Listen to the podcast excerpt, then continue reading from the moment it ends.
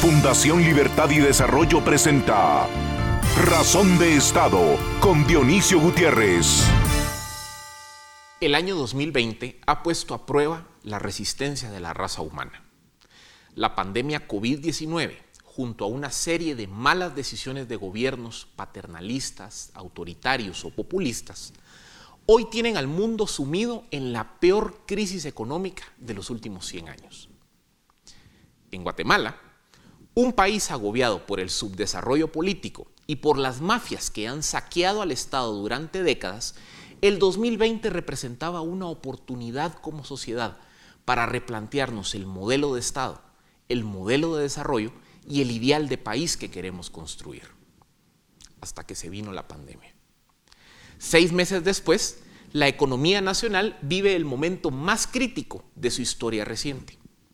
Economistas de renombre estiman que el Producto Interno Bruto caerá entre un 3 y un 5%. Más de 67 mil trabajadores formales perdieron su empleo. 174 mil más fueron suspendidos. Y eso sin contar a los cientos de miles de personas afectadas que laboran en la informalidad o en el autoempleo. Ante los números de esta magnitud, Guatemala necesita políticas públicas audaces, innovadoras, agresivas, que encaminen al país por la ruta de la reactivación. El presupuesto del Estado para el año 2021 es una oportunidad para que el gobierno replantee sus prioridades luego de esta crisis. Sin embargo, nos topamos con que la propuesta entregada al Congreso no sigue los parámetros deseados de un presupuesto encaminado a hacer posible la reactivación de la economía. En este 2020, el gobierno se vio obligado a echar mano de más de 14 mil millones de quetzales en deuda, incluyendo préstamos del mismo Banco de Guatemala para poder ejecutar los programas de emergencia. Cuestionable quizá, pero era entendible por la crisis que vivíamos en ese entonces.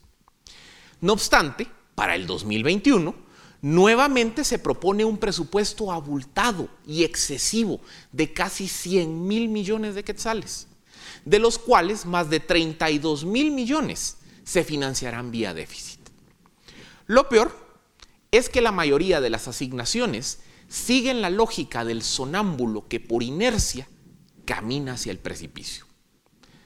¿En qué beneficia a la reactivación económica una asignación de 2.400 millones de quetzales a los consejos de desarrollo, uno de los espacios más opacos para la ejecución de gasto. ¿O qué decir de los 13 millones de quetzales que se le asignan al Parlacén? En lugar de pensar en endeudar más a nuestra generación, la de nuestros hijos y la de nuestros nietos, deberíamos primero pensar en cómo mejorar la capacidad del Estado Debemos empujar las reformas al sistema electoral, al sistema de justicia, al servicio civil y a los procesos de administración pública. Debemos mantener la disciplina fiscal, uno de los atributos por los que Guatemala es reconocida en mercados internacionales. No caigamos en la realidad de El Salvador o Costa Rica, países que hipotecaron su reputación internacional por no saber controlar su gasto. Eliminemos gastos superfluos. Enfoquemos los gastos en salud, educación e infraestructura. Reformemos el Estado. Esa es la única ruta para crear confianza, atraer inversión, generar empleo y sobre todo construir desarrollo. A continuación, el documental En Razón de Estado El mundo vive una de las peores crisis económicas del último siglo como consecuencia del COVID-19 y de las malas decisiones que muchos gobiernos tomaron al encerrar a la gente en lugar de apostar y creer en la libertad con responsabilidad de cada ciudadano para protegerse del virus. La historia de las pandemias nos dice que este fue siempre el camino menos doloroso. Para Guatemala el panorama no es alentador. Los expertos calculan que el Producto Interno Bruto podría caer entre 3% y 5% en 2020, la crisis más fuerte desde 1982. Más de 240 mil trabajadores formales se han visto afectados por la crisis y la mayoría de los trabajadores informales habría visto reducidos sus ingresos en un 50% durante estos meses. Los ingresos fiscales han caído cinco meses consecutivos desde el mes de marzo y la propia SAT estima que se percibirán casi 7 mil millones menos de lo proyectado.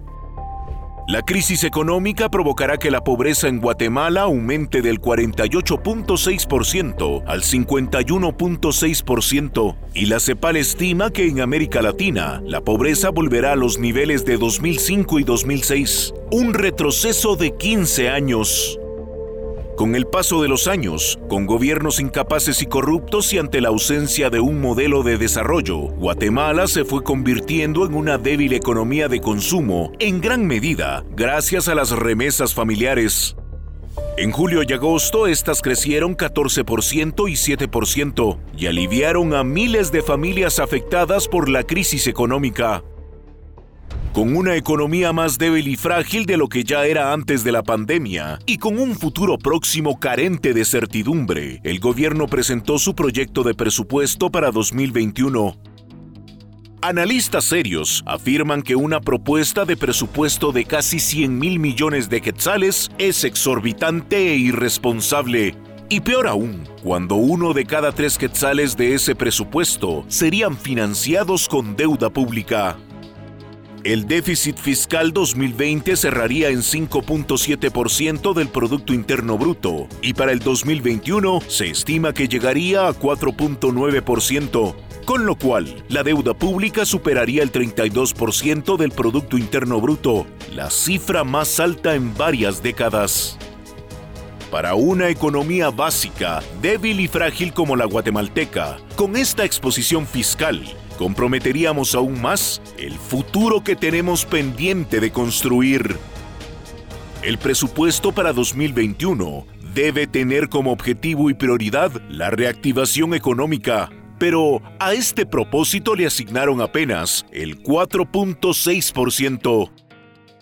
El próximo presupuesto indica que seguirá usándose mayoritariamente para gastos de funcionamiento y pagos de lesivos pactos colectivos para sindicatos públicos. Hacer más de lo mismo no nos ayudará a salir de la peor crisis del último siglo.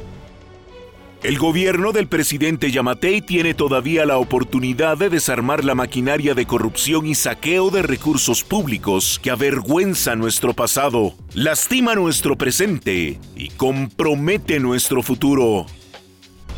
2020 vuelve a demostrar que el problema del Estado de Guatemala, más que falta de recursos, es su incapacidad para gastarlos e invertirlos con transparencia y efectividad. Por eso, la reactivación económica y una tasa de crecimiento económico sostenida y suficiente que nos libere del subdesarrollo económico y social y provea al Estado de los recursos que necesita para hacer un buen trabajo, pasa inevitablemente por superar el subdesarrollo político que padecemos. Por eso, el gobierno debe enfocarse en las grandes reformas de Estado justicia, servicio civil, compras y contrataciones públicas y la urgente reforma electoral.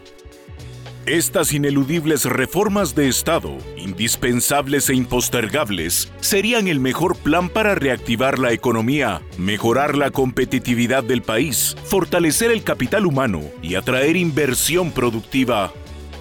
Guatemala necesita estadistas, hombres y mujeres de Estado, que lideren las reformas que el Estado necesita para romper las cadenas del subdesarrollo político y que diseñen y ejecuten un modelo de desarrollo que genere oportunidades y bienestar para todos en democracia republicana y en libertad. Samuel Huntington, Michael Mann y otros politólogos de talla mundial decían, ¿Quieres conocer las prioridades de tu gobierno? Analiza su presupuesto. A continuación, una entrevista exclusiva en Razón de Estado. Bienvenidos a Razón de Estado. Hoy tenemos el gusto de tener al ministro de Finanzas, el licenciado Álvaro González Ricci, para discutir sobre el proyecto de presupuesto 2021 Muchas gracias, señor ministro, por el tiempo que nos brinda.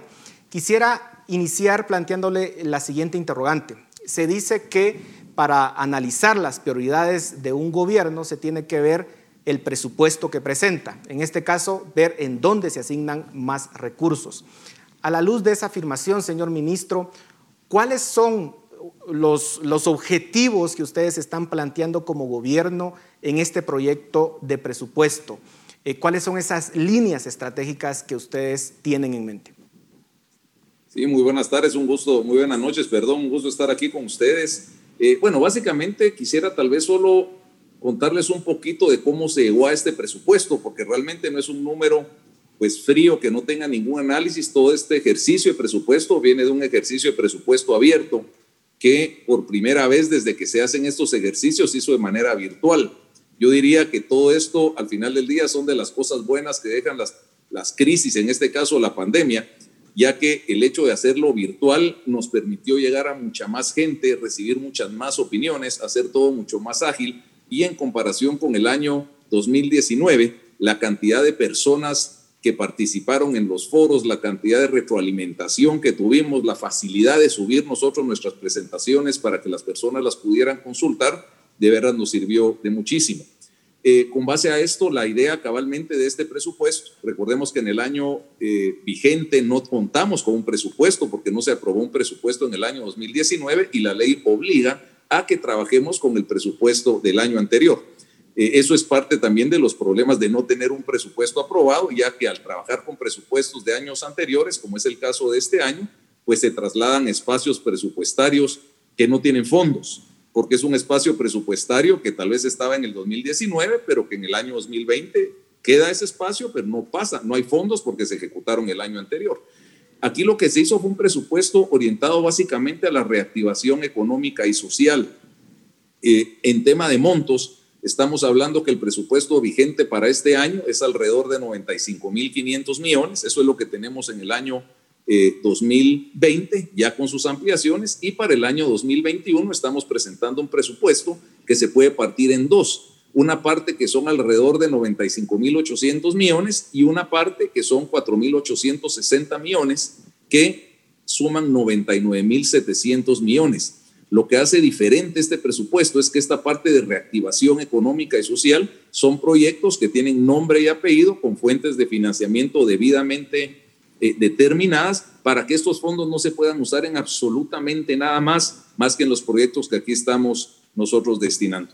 Es un presupuesto eh, que de alguna forma tiene un déficit fiscal de 4.9%. Este año vamos a cerrar con 5.7%. Entonces empezamos de acuerdo a las reuniones que hemos tenido con las calificadoras de riesgo, con el Fondo Monetario Internacional, en una reducción del déficit para llegar en un periodo de cuatro años otra vez a niveles de 2 o 2.2%. Señor ministro, eh, usted dice que este presupuesto está centrado en la recuperación económica. La pregunta que quisiera plantearle es, ¿realmente podemos hablar de una recuperación económica y de que el país pueda empezar una línea de desarrollo de largo plazo con crecimiento, un fuerte crecimiento económico, cuando tenemos un Estado como el que tenemos, un Estado en donde básicamente hay deficiencias en el tema político, en el tema de contrataciones, en el tema del servicio civil, en el tema de justicia, ¿es realmente es factible plantear una recuperación económica con un Estado en el cual pues, ustedes mismos han encontrado ese estado y se están enfrentando a esa dificultad? Bueno, yo creo que este es el año de la recuperación económica. Las oportunidades que tenemos como país son eh, verdaderamente únicas eh, en muchos aspectos. Uno, recordemos que la misma pandemia, el mismo coronavirus, eh, ha causado cambios en el mundo que no teníamos los años anteriores. Por ejemplo, temas políticos como la misma ruptura de cadenas de suministro entre Estados Unidos y China, por ejemplo, ha forzado a que muchas empresas que están en China busquen países como Guatemala para poder venirse eh, a instalar acá con el objeto de estar cerca de mercados como Estados Unidos y México, países que tienen pues, puertos en el Océano Atlántico, en el Océano Pacífico. Eh, Estados Unidos, por ejemplo, está proporcionando alrededor de mil millones de dólares al año. Eso fue el trato con ellos para financiar proyectos del sector privado con el objeto de tener la migración. Y bueno, si uno suma todo esto y a esto también le suma la recuperación económica que está teniendo Estados Unidos, la zona euro, China, eh, que hace unos meses nosotros no lo mirábamos, nos pone en una situación en que Guatemala tiene que prepararse para recibir esta inversión extranjera. No podemos nosotros ahorita pensar que es el momento de decir, bueno, eh, no invirtamos, no, no, no incurramos en deuda para nuevos proyectos, porque lo que va a pasar es que toda esta inversión extranjera se nos va a escapar de, como agua de las manos. Eh, por eso mismo es que este capítulo de reactivación económica y social tiene una muy buena parte en todo lo que conlleva eh, infraestructura vial, infraestructura hospitalaria. Hay alrededor de mil millones de quetzales para proyectos agrícolas que van a ejecutarse en los próximos tres años, sistemas de riego, de mini riego, centros de acopio, seguros agrícolas con el objeto cabalmente de empezar a generar esa reactivación que lo que hemos hecho este año es estabilizar la economía. Lo que queremos hacer, pensemos de ya ahorita en adelante, realmente reactivar la economía, que son dos temas bastante diferentes. Eh, a eso mismo es que el presupuesto está eh, nuevamente con montos que suenan agresivos, pero son menores a los de este año y un tema muy importante, perdón, Solo es mencionar que este presupuesto, al contrario de muchos otros presupuestos, estamos destinando más del 20% del total del presupuesto a inversión, cuando los niveles anteriores eran de 12 o 13%.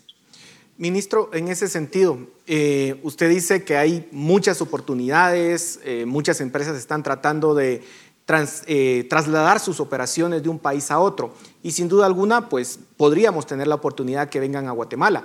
Lo cierto es que la inversión extranjera directa en Centroamérica, el 70% va para Costa Rica y Panamá. Nosotros somos eh, incapaces de básicamente que las empresas se fijen en nosotros en gran medida porque tenemos un Estado que es muy poco creíble, somos muy poco confiables.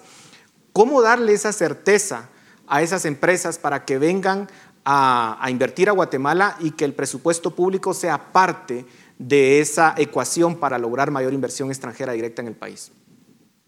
Bueno, claramente hace falta un trabajo en el Congreso. Recordemos que todo este presupuesto va amarrado de una agenda legislativa que vamos también ya eh, socializando en el Congreso desde, diría yo que casi que desde el año pasado, antes de que inclusive estuviéramos nosotros en el poder, hablando pues con diferentes bancadas más a nivel institucional. Pero ¿qué necesitamos nosotros ahorita, por ejemplo, para atraer esta inversión? Necesitamos una ley de zonas francas ¿verdad? Forzosamente, esa ley de zonas francas nos va a permitir que empresas vengan a instalarse en Guatemala a poder eh, desarrollar procesos de industrialización de ciertos productos y poder exportar de una manera muy ágil a Estados Unidos, otras partes del mundo, y necesitamos también una ley de trabajo de tiempo parcial.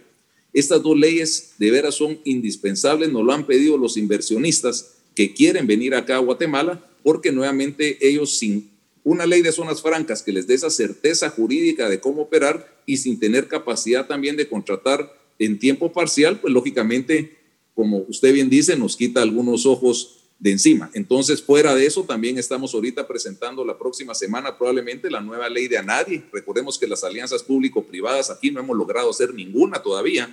Se hizo una nueva ley, esa ley la tiene ahorita el presidente cabalmente porque él tiene eh, iniciativa de ley, se va a entregar al Congreso la ley de leasing es muy importante, está ya en tercera lectura, eso pues también ya va bastante encaminado. La ley de tasa preferencial para vivienda es indispensable. Lo que más genera empleo y desarrollo en un país es la vivienda, es la construcción.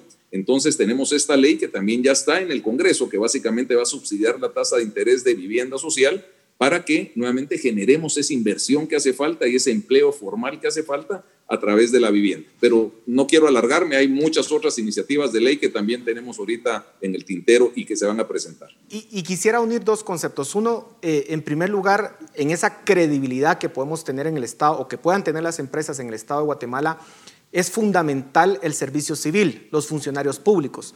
Ustedes básicamente han heredado un Estado que se ha ido construyendo a través de las décadas, eh, a través de sistemas de contratación mm, opacos, en donde básicamente se han pagado favores, y el Estado ha ido creciendo en funcionarios públicos, no por mérito, sino básicamente por factores políticos, y no se garantiza que precisamente ahí estén los mejores funcionarios públicos.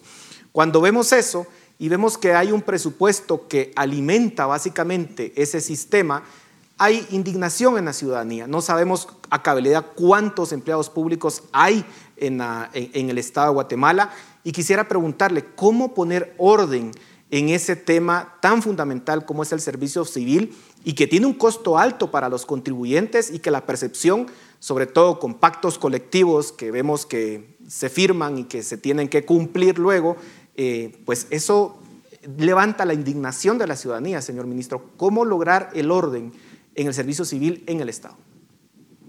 Bueno, tal vez vale la pena mencionar que hubo una, eh, una disposición presidencial que se nos instruyó a todos los ministerios de que ya no podemos contratar más plazas, pensemos plazas permanentes, o sea, no hay más plazas permanentes y aparte tampoco podemos subir el monto en los bien conocidos 029, que son los asesores que están por servicios profesionales. El monto no lo podemos subir. Eso lógicamente está impidiendo seguir creciendo de una manera en la que hemos estado creciendo, diría yo, por décadas. ¿Y qué es lo que ha pasado? Que aquí se ha mal usado las figuras y los renglones presupuestarios para contratación de personal por no tener una nómina actualizada. Y le doy un ejemplo. Un programador, por darle una idea, si usted va a un SEC, que es donde está creada la plaza, tiene un sueldo de 5 mil quetzales. Pero resulta que un programador vale 12 mil quetzales al mes. Entonces, ¿qué es lo que se ha venido haciendo? Es que mejor no contrato al programador de 5, porque lógicamente ningún buen programador va a trabajar por 5 mil quetzales en una plaza permanente, sino que los contratan por 0.29.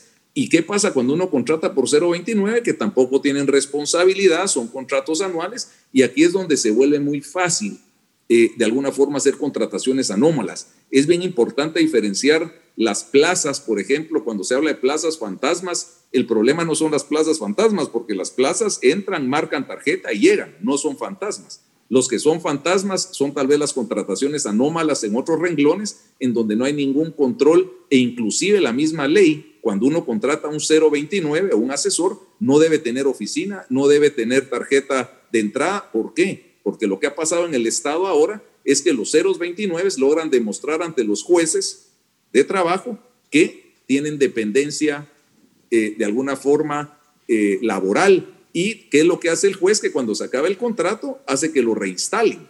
Entonces, inclusive hay temas de sindicatos de ceros 29. Esa, lo que se está haciendo ahorita es una verificación de la nómina. Esto ya lo hicimos nosotros en el Ministerio de Finanzas cabalmente para determinar que todas las personas que están contratadas en el Ministerio de Finanzas tengan su trabajo bien delimitado, estén ubicados correctamente en su reloj presupuestario y he de decir que el ejercicio que ya se hizo en el Ministerio de Finanzas, que vino el presidente inclusive a recibir el resultado, nos fue bastante bien. Hay que replicarlo en todo el Estado. Ahora, ministro, ustedes están planteando un presupuesto en el MISIBI de más o menos 10.200 millones de quetzales. Eh, el anterior era de 6.700 más o menos.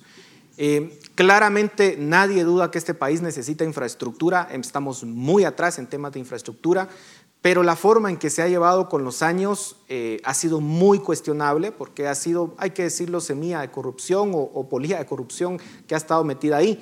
Pero ¿cómo hacer, cómo garantizar, cómo tener la confianza que esos recursos, esos más de 10 mil millones de quetzales que estarían invertidos, se va a hacer con la transparencia necesaria y si no se tiene que estar discutiendo esa reforma a la ley de contrataciones a profundidad, tal vez no como se está haciendo actualmente en el Congreso, para que pueda realmente eh, darle la confianza a los contribuyentes de que se están utilizando bien los recursos. Bueno, en el caso del Ministerio de Comunicaciones, efectivamente es el ministerio que diría proporcionalmente a su presupuesto vigente, es al que más se le está dando, obedeciendo cabalmente a que sí estamos totalmente claros que la inversión a través de ese ministerio es lo que más desarrollo y más empleo va a generar. Eh, asimismo, se está fortaleciendo también el Ministerio de Salud y el Ministerio de Educación. Eh, el tema de la fiscalización al Ministerio de Comunicaciones es, es, muy importante. Yo cuando he ido, hoy tuve una citación en la mañana, he estado en Junta Directiva del Congreso, he estado en jefes de bloque del Congreso y somos los primeros en invitar a que los diputados ejerzan una fuerte función de fiscalización en dicho ministerio para garantizar la calidad del gasto. Eh, es un ministerio que, como usted bien dice, tiene señalamientos, pues vemos un caso activo ahorita también bastante sonado, pero la línea que tenemos nosotros del presidente, la que tiene el ministro de Comunicaciones del presidente, es que todo lo tiene que hacer bien, todo lo tiene que hacer transparente, y nosotros como Ministerio de Finanzas lo que estamos haciendo es cabalmente prestar todas las... Eh, los servicios de transparencia para que cualquier persona pueda tener acceso a lo que está haciendo el Ministerio de Comunicaciones. Y doy un ejemplo. Si ustedes entran a la página de CG Plan y, y presionan el botón del SNIP GT, ustedes pueden ver ahí todos los proyectos, su grado de avance, las fotos del proyecto. Eh, hablando de otro tema, por ejemplo, en el Ministerio de Finanzas hicimos un portal para fiscalizar las ONGs. Ahorita con presionar un botón sabemos todas las ONGs, cómo va su avance financiero, su avance físico, quiénes son los socios, quién recibe los pagos. Se hizo también un portal en el Ministerio de Finanzas para todos los programas del COVID. Entonces, ¿qué estamos haciendo en el Ministerio de Finanzas? Uno, obligar a que toda la información se pueda subir de manera digital y dos, cabalmente dando todo ese acceso a la información para que la fiscalización social y ciudadana puede ser mucho más fácil. Esa es la mejor forma de garantizar que los recursos están siendo bien utilizados. Lamentablemente, los diputados no son precisamente los que tengan la mayor confianza de parte de la ciudadanía para ese proceso de fiscalización. Pero bueno, sin duda alguna hay excepciones y hay diputados que lo han hecho bien y, y que sin duda lo pueden hacer bien en esta ocasión. Ahora, señor ministro, hablemos del el tema de la deuda pública. Eh, va a crecer de 26.6% el PIB. Eh, entiendo, según la presentación que ustedes hicieron en el Ministerio de Finanzas, que ya a julio de este año está en 32% del PIB eh, y pudiese ir creciendo. No sé si vamos a llegar incluso al 34 o 35% del PIB. Yo sé que se dice que tenemos la, la, deuda pública más baja de América Latina en términos comparativos, pero hay que recordar, señor ministro, que en los años 2000 más o menos la deuda pública representaba el 18-19% del PIB. Eh, luego ha ido creciendo, se estabilizó como en 25% aproximadamente y ahora vamos a dar un brinco significativo a 34-35% y difícilmente va a bajar de ahí. Eh, claro, estamos bajos en relación a otros países, pero hay que recordar que ya se gastan 12 mil millones más o menos, es lo que ustedes han presupuestado para pago de intereses y si no me equivoco, 4 mil millones más o menos para amortización de deuda. Eso ya casi es el Ministerio de Educación. Eh, ya hay presiones sobre las finanzas públicas y si uno lo compara con el nivel de recaudación fiscal, esas obligaciones resultan altas. ¿Cómo garantizar, cómo tener prudencia para no eh, vernos en dificultades en el mediano plazo, señor ministro? Bueno, uno, tal vez solo retrocediendo al punto anterior, solo quiero aclarar que la función principal de fiscalización la hace la Contraloría General de Cuentas. O sea, es una de las funciones de los diputados, pero la Contraloría es una instancia sumamente fortalecida, cuya función es específicamente eh, verificar que los recursos se usen de la manera en la que fueron. Aunque tiene cuestionamientos también, señor ministro yo creo que todo lo público tiene cuestionamientos. Yo, pues, les soy honesto, vengo de 20 años de la banca, aunque también fui diputado, pero sí, sí he visto también al gobierno desde afuera. En el tema de la deuda, eh, tenemos que estar claros, miren, a nadie nos gusta la deuda. O sea, realmente si pudiéramos no endeudarnos, no nos endeudaríamos, pero ¿qué es lo que pasa? Que tenemos un Estado caro y tenemos ingresos tributarios muy bajos. Eh, pensemos que la carga tributaria que tiene el país es menor al 10%, cuando países como Haití tiene el 14%. Eh, ¿cómo podemos subir la carga tributaria? Hay tres formas de hacerlo.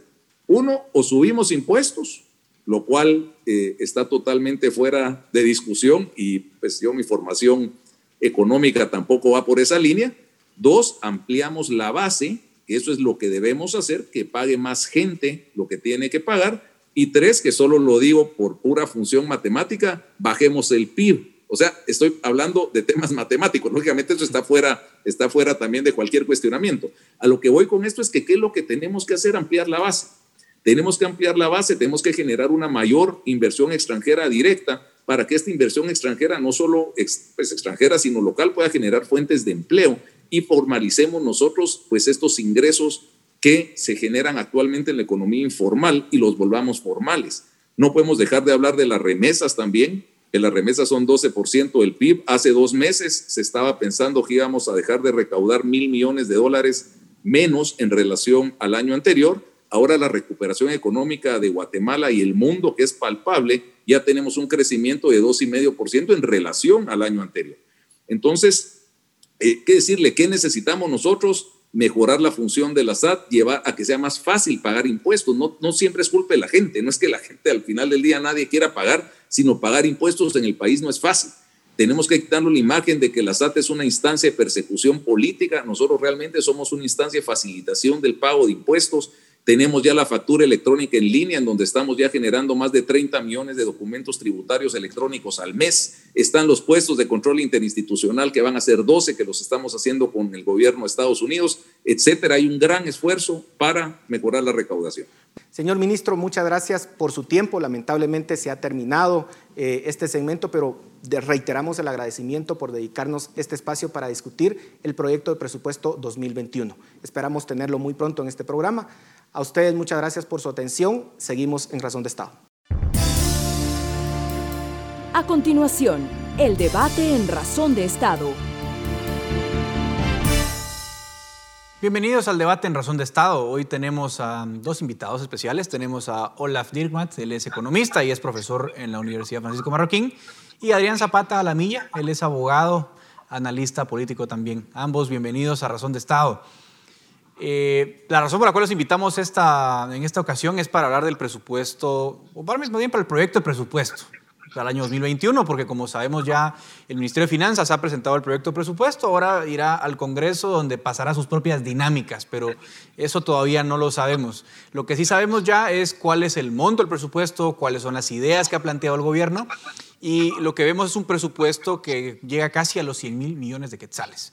Eh, un presupuesto en el que además eh, de los 95 mil millones de quetzales ordinarios, eh, se propone un rubro, digamos, de 4 mil o casi 5 mil millones de quetzales en términos de reactivación económica. Obviamente la pregunta con la que quiero comenzar esta discusión, en primer lugar, es si les parece que este proyecto de presupuesto es el adecuado para emprender un 2021 en términos de reactivación económica dadas las circunstancias. Empezaría en todo caso contigo, Olaf. Eh, yo, creo que faltan políticas públicas que realmente van al fondo, ¿no? Y, tenemos que crear las condiciones para que la economía pueda florecer y crecer después saliendo de la pandemia. Y no hemos hecho eso para nada. Hay pocas eh, propuestas y las propuestas que hay creo que, en mi humilde opinión, son bastante tímidas o no van al grano. Entonces necesitamos reformas, por ejemplo, una reforma tributaria un poco más extrema. Dos, lo que a mí me tiene preocupado es que estamos escogiendo el camino, un camino muy diferente a, por ejemplo, el camino alemán eh, después de la crisis de 2008. Eh, es decir, nos estamos endeudando. Y lo que a mí me preocupa mucho es que tenemos eh, gobernantes, tanto en el Banco Central como en el gobierno, como en el Congreso, que creen que de alguna forma, en cuanto a la deuda pública, somos el Suiza de Centroamérica. ¿no? Yo creo que es un mito y lo que a mí me preocupa es que con este presupuesto ya vamos a llegar, eh, con el endeudamiento de este año, vamos a llegar a 16% de todo el presupuesto que va dirigido al pago de intereses. Obviamente con eh, el déficit que se está proyectando en este nuevo presupuesto para el 2021, esta deuda solo va a incrementar. Y esto combinado con el hecho de que las tasas de interés son bajísimas, si regresaríamos a la tasa de interés que, que, pagábamos tal vez hace 10 años, vamos a tener un presupuesto público secuestrado por nuestro endeudamiento. Va a pasar factura el endeudamiento actual y el proyectado para el 2021 y eso me tiene bastante preocupado, aunque parezca que somos el Suiza en cuanto al endeudamiento público, de Centroamérica, mm. eh, en realidad la base imponible, la base tributaria, las personas que pagan impuestos en el país son pocos y esta base no es suficientemente fuerte para aguantar ese tipo de endeudamiento. Entonces, a mí me tiene muy preocupado el déficit que incluso está proyectando para el 2021 y la falta de políticas públicas concretas ante la crisis. Gracias, Olaf. Adrián, voy contigo y agrego esa, agrego esa parte que mete Olaf, porque me parece importante. ¿no?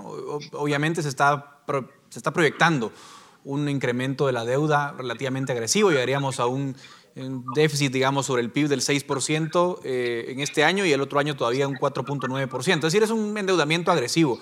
Entonces, eh, te pregunto, Adrián, eh, ¿es, ¿es, acertada esa movida? Realmente, porque si uno se va a endeudar, uno piensa que va a ser porque los beneficios de ese endeudamiento van a ser realmente importantes para la economía, pero quisiera saber tu opinión, si es el caso, o simplemente nos estamos endeudando para acumular deuda y pagar gasto corriente. Sí, Edgar, ¿qué tal? Un placer estar con ustedes. Mira, tenemos que recordar que bueno, primero creo que usaste la palabra clave, ¿no? Es el deseable en cuanto al presupuesto, es el adecuado o es el necesario. Eh, creo que finalmente necesario, la realidad nos arroja la cara que, obviamente que no, pero sin perjuicio de ello, pues es lo que hay. Entonces, coinciden muchas cosas con lo que dice Olaf. Eh, en particular, creo que hay que resaltar algo, Edgar, y hay que tener claro que satanizar la deuda pública es un error. Lo que hay que satanizar es el mal, manejo del destino de la deuda pública. Eh, si la, la decisión gubernamental es enfocarse a políticas públicas bien definidas que busquen que este endeudamiento se convierta en una inversión real, pues podríamos hablar de un escenario, eh, pues si está bien diseñado a largo plazo, sostenible, ¿no? Hablar de 32 millardos de endeudamiento cuando además tenemos que la gran mayoría es endeudamiento interno, estamos hablando solo por el margen de los 3 millardos con deuda eh, con bancos fuera, que todos sabemos que las condiciones son más favorables, pues evidentemente si esto se destina a inversión, eh, vamos a entender que debería de rendir los réditos necesarios, para hablar en términos más coloquiales. Sin embargo, si la definición de inversión se limita a infraestructura carretera, cuando además ha sido el principal fantasma de corrupción que está evidenciado, que ha lacerado nuestra realidad nacional, pues creo que lo que tenemos que hacer es enderezar el camino, no solo en función de definir qué es inversión, sino también en controlar el gasto. Pero no me quiero pasar al gasto para dejarlo para la siguiente intervención. Entonces creo que no debemos satanizar el tema de la deuda, sin embargo sí es peligroso manejarnos con un eh, pago por servicio de la deuda a largo plazo si no existen condiciones que permitan hacer sostenible el endeudamiento. Eso, a mi juicio, no hay que ser economista para entenderlo. Pero creo también que aquí partimos de otra gran, gran deficiencia, a mi juicio, y es que la meta establecida para la administración tributaria para el año siguiente realmente demanda o se evidencian esfuerzos muy pobres. Es decir, creo que tenemos que apretar, coincido con Olave en el sentido de que tenemos que empezar a hablar de impuestos ya. Sé que la crisis nos arroja también condiciones bien adversas, pero un plan de reactivación económica maduro, razonable y serio tiene que pasar por hablar de impuestos. No podemos seguir abandonando a los grandes perdedores en esto, que va a ser mucha gente de la MIPYME y la PYME, cuando justamente si revisamos el proyecto de presupuesto vemos que este rubro se ve eh, invisibilizado. El gasto social está invisibilizado y parece ser que se le apuesta exclusivamente a infraestructura carretera. Parece que hay un consenso entre ambos en que, digamos, eh, con cierto matiz, ¿verdad? De que la deuda pública, Adrián dice, no hay que satanizarla, pero creo que ambos están de acuerdo en que no es probablemente eh, la, el, digamos, el destino más feliz de la deuda que se está adquiriendo para lo que se plantea. Y ahí quiero ir un poco contigo, Olaf. yo lo que veo en el presupuesto es que la, la gran política de reactivación económica es infraestructura vial. O sea, estamos hablando de una carretera del litoral del sur, de ampliar a cuatro carriles el anillo de la carretera C50, de construir un muelle en el puerto Santo Tomás. Es decir, esas son como las grandes ideas de reactivación económica. Olaf, ¿eso sería para ti eh, la solución o una de las grandes soluciones adecuadas para salir de esta crisis económica en la que estamos? ¿O cuál es tu evaluación de esta política concreta de superar o de reactivar la economía con base a este tipo de infraestructura? Y de alguna forma me agrada, obviamente, que, que tenemos un aumento en el presupuesto hacia la, construcción de infraestructura.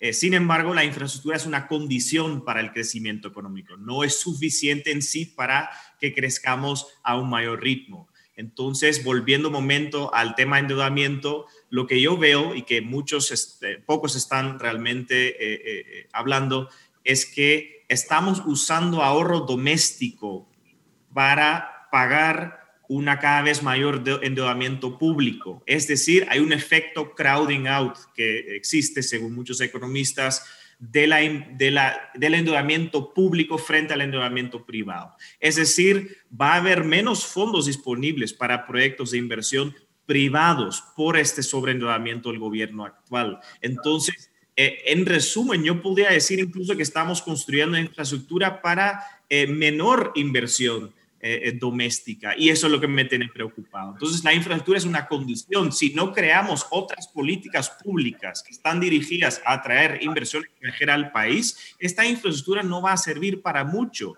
Claro, va a ser un beneficio para algunas empresas actualmente en Guatemala. Y estamos todos de acuerdo que la infraestructura ha sido deficiente en Guatemala desde hace mucho. Entonces, podemos aplaudir cualquier mejora en esa infraestructura. Sin embargo, tenemos que asegurar que va acompañado con políticas públicas concretas que atraen pues nuevas inversiones, eh, eh, en este caso extranjeras al país, más porque el endeudamiento público va a tener como efecto de que haya menos, menos fondos disponibles para la inversión privada. Entonces me tiene un poco preocupado porque parece que es como el único plan que hay para la reactivación económica. Tenemos que pensar en algo más integral. Claro, y Adrián, antes en tu intervención tú hablabas un poco de hablar del, destino del gasto y un poco el eterno problema es, digamos, este año estarán, bueno, no estarán de acuerdo. la realidad es que fue el presupuesto más grande de la historia de Guatemala por las ampliaciones presupuestarias que se hicieron eh, por motivo de la pandemia. Pero lo que vemos es que probablemente... Eh, se apruebe el presupuesto antes de que se entregue el segundo pago del bono familia. Es decir, vimos también un Estado que fue incapaz de ejecutar el gasto y una, la pregunta que uno se hace naturalmente es, mire, usted me pone un presupuesto de este tamaño, pero yo lo que he visto en el 2020 con el presupuesto más grande de la historia es que usted no ha sido capaz de ejecutarlo de forma eficiente. Entonces, eh, ¿cómo puede la población sentir que, este presupuesto planteado va a servir de algo cuando ha visto en 2020 un gobierno que no ha sido capaz de construir los hospitales, de dar el bono familia y de ejecutar todos aquellos fondos que se le asignaron? Pero sí, sin lugar a dudas, por eso yo te decía que tenemos que definir el tema de inversión, pasándonos a hablar del tema del gasto y de la calidad del gasto y la transparencia en el gasto. Entonces, sin lugar a dudas, estamos cosechando lo que hemos sembrado y un Estado débil, un Estado ineficaz, así esté hinchado de plata, pues no podrá responder ante las necesidades sociales. Y eso lo hemos hablado con vos en diversos espacios. Entonces, creo que por eso hay que redefinir el término de inversión. ¿En qué tenemos que invertir y cuál es el concepto más puro de la palabra inversión? Y no se limita a un tema de infraestructura vial. Creo que inversión en lo social, o sea, y es, es más, incluso si quisiera circunscribirlo al tema de la inversión vial, veamos dónde está enfocada toda esta inversión para este presupuesto. O sea, parece que seguimos definiendo dos Guatemalas distintas y totalmente veamos cómo la parte occidente eh, está siendo totalmente abandonada. No hay una estrategia integral que pueda abonar para una reactivación económica con una visión más, más estructurada y más amplia. Tendríamos que hablar de un tema de, de fortalecimiento del tema turístico, es decir, los grandes ejes que sin lugar a dudas requieren de una infraestructura vial, porque nadie está diciendo que no, pero tenemos que entender que invertir va más allá de hacer carreteras, que va más allá de favorecer los canales de, importación y exportación. Y entonces parte de esa inversión tendría que pasar por justamente el fortalecimiento del Estado.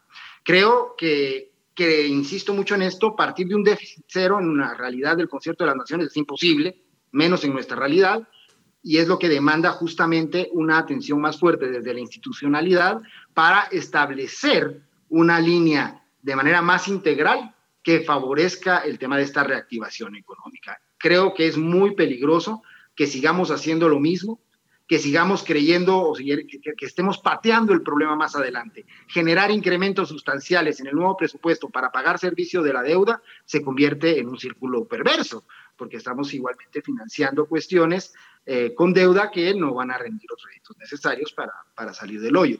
Entonces, sí creo que es bien, bien importante eh, el llamado justamente a controlar, porque si a esto le metemos el componente de corrupción, sobre todo en el rubro de, infraestructura vial, que, que, estamos padeciendo y que no es ningún secreto, creo que sí debemos establecer que esa calidad del gasto en una plataforma de transparencia y frontal lucha contra la corrupción debe ser más eh, abordada desde las instituciones del Estado y desde la planificación de la salida de la crisis con una visión que vaya a otros ejes de reactivación económica que pasan por fortalecimiento institucional, pero también por atención al ramo social y eh, incluiría en esto a la pequeña y mediana empresa. Para hacer la última pregunta ambos, porque nos queda poco tiempo, les quisiera hacer a ambos una pregunta concreta. Eh, un poco oyéndolos a ustedes, lo que yo digo es, ok, el dinero no alcanza, eso está clarísimo, la deuda no es ilimitada, entonces yo creo que la única salida, en todo caso, real, es las grandes reformas de Estado, es decir, eh, cortar el gasto donde no sirve, mejorar la eficiencia del Estado, es decir,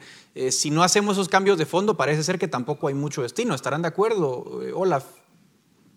Totalmente, de hecho es una señal pésima, ¿no? Cualquier empresa en el sector privado ha hecho recortes de gasto y ha sido lo más prudente que puedan en los últimos meses. Y aquí tenemos un Estado que hace lejos de eso. Eh, yo creo que para ser solidarios tendrían que enfocarse también en buscar recortes de gasto que seguramente eh, existen en el, en el aparato estatal de Guatemala y, ojalá fuera un, punto importante en la agenda. Además, eh, yo tengo ahí mis dudas con lo que dice Adrián. Yo tengo el miedo de que si esos programas sociales van a requerir más y más burocracia, que esa burocracia no va a desaparecer al momento de dejar esos programas especiales que fueron obviamente diseñados con la pandemia en mente. Entonces, a mí me preocupan los, los aumentos en burocracia que son de cierta forma irreversibles y significa que estos, lejos de fomentar el crecimiento económico y la inversión en la economía, van a ser o formar un obstáculo ante este crecimiento. Y de esa forma, casi está garantizado que cualquier tipo de endeudamiento en estos momentos, en el 2020, el 2021, van a resultar en aumentos de impuestos en algún momento en el futuro, porque si las tasas de interés suben, nosotros vamos a estar pagando el 20, 30, 40% del presupuesto total únicamente en intereses y la única salida va a ser aumentar los impuestos. Tenemos que evitar esa situación a todo costo. Eh, Adrián, ¿cuál es tu, tu respuesta? Bueno, yo creo que hablar de gasto social no implica exclusivamente programas sociales y hablar de programas sociales tampoco implica crecimiento de la burocracia. Justamente la meta es hacer un Estado eficiente con una, y eficaz con un gasto eh, relativamente eh, aterrizado, ¿no? Entonces, coinciden que más burocracia y un adelgazamiento, mejor dicho, un fortalecimiento, una robustez del Estado es indispensable. Entonces, creo que, que no podemos abandonar lo social eh, etiquetándolo como un gasto por, en burocracia. No, justamente la meta es hacerlo eficiente. Ahora, creo que la reactivación tiene que pasar por un paquete de manera más integral. Creo que la, realidad y la, y la poscrisis nos demanda acciones que van más, eh, que tienen que abandonar posturas hasta cierto punto radicales en función incluso de flexibilización laboral, incluso de un reanálisis y replanteamiento del tema tributario, que pasa por, evidentemente, una calidad de gasto y un combate a corrupción. Pero todo esto solo puede partir desde un Estado eficiente, fuerte, que no implica necesariamente un Estado grande. Entonces, creo que este Estado tiene que funcionar, evidentemente, atendiendo el mandato primario del Estado, que es el bien común.